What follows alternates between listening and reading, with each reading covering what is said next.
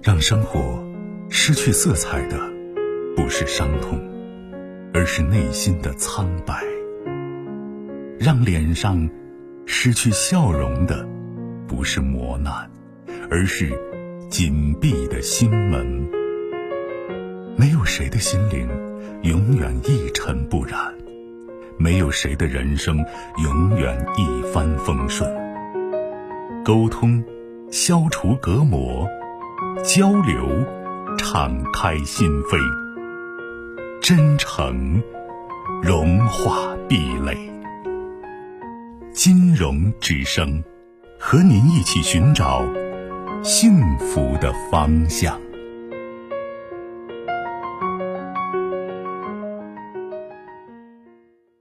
接听下一位，喂，你好，喂，你好，您的电话请讲。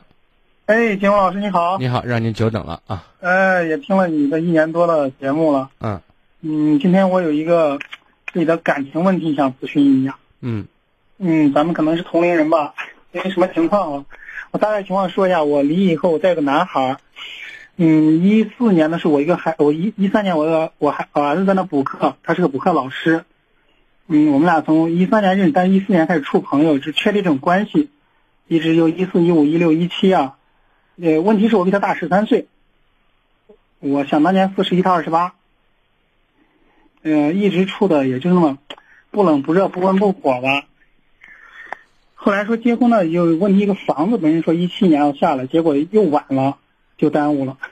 到去年的时候，一八年房子下来，可是，一八年的时候，有一天他几个同学去唱歌，然后我就接他，喝多了，喝多接回来以后就闹腾，无意中。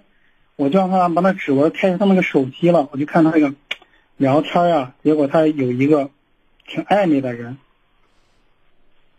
暧昧的 反正是挺好吧，可能当时我的心里又受不了，我当时也没吭声。第二天、第三天我问他呢，他只是在笑。他说后来他说的时候，他说你对我不温不火，我在外面找一个怎么说，你又比我大这么多，因为这个男孩比他小两岁，可是人家有家庭，人家也挺爱人家老婆，人家比他小。后来这个事儿嘛，我就说是你需要解决这个问题嘛，我就后来就说那就算了吧，啊，既然你有这了，那我就扯。当时心里还是心心有不甘吧。后来我们就就这样拉拉扯扯、纠纠缠缠吧，有两三个月。后来他跟我说实话了，因为那小伙子做生意的，嗯，借了他当时十四五万，没有条子，他害怕人不给他钱。后来我说那就配合你把这个钱要回来吧。反正最后有一个多月吧，我就说你不管各种理由，你说你你你妹妹买房呀，或家里得用钱呀，看病呀，钱是哄回来了。可是后来我还觉得是不温不火，我有点乞求和怜悯的，我就算了，算了，就是我就我的同事给我介绍个女朋友，我们介绍我们有共同的朋友圈，别人这边发了朋友圈，我们在一块吃饭呢，他结果就是很快就找到了，我们的地方比较小，一个小小市的，找到在饭桌上就闹。然后他就去我们家闹，因为毕竟我们俩这么五六年，家人都知道，嗯，那就是我老母亲八十多了，一说这样，那我老三家媳妇来了，都折腾，我就没办法，我就是认了，就是跟着不来往了，就跟他就开始说十月份结婚呢，结果最后弄弄弄这个事情又成不冷不热了，呃，我也弄不清楚了，反正就是不是这样不好，就那样不好，后来又是拖了这又是半年，本十月份结婚就又拖到今年的现在了。最近又在闹这个事情，所以我比较矛盾，也比较觉得我们有出的必要没有，还是什么情况？没有出的必要。啊，您没有听懂吗？您可以。我听懂了，所以我说没有出的必要。啊。因为两个人什么都不实际，都知道吗？嗯。都是吃着碗里垫着锅里的。嗯。其实你别说他，你也一样。就是大家一直处于不温不火，因为过日子是过日子的一个造型，对不对？嗯，对对。而且认识不是一年两年了，这么多年下来，按理说该就是有有有有商有量的把事情就是已经做成了，大家已经进入正常轨道了，对吧？对。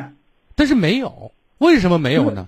都心有不甘的成分在里面，知道吗？对对对，我跟他聊天的，我说是是不是你你是跟我了也不甘心，原因是。我比你大十岁，不跟我吧，你也不甘心。你跟了我这五六年，是，就是大家其实不是，他是目前他一直没有没有更好的选择，你知道吗？但如果有更好的选择，他翻脸会比翻书都快。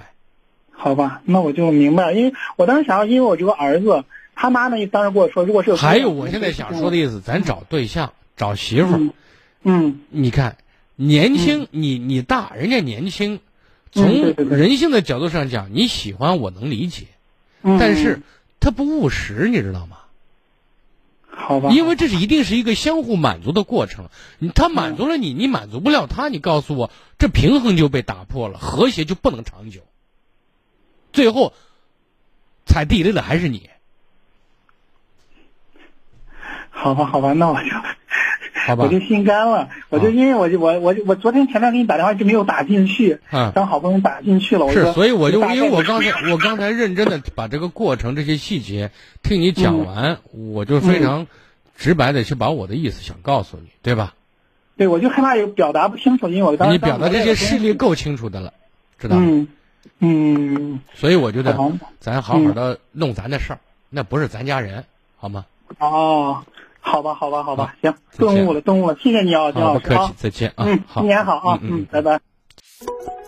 更多精彩内容，请继续关注微信公众号“金融之声”。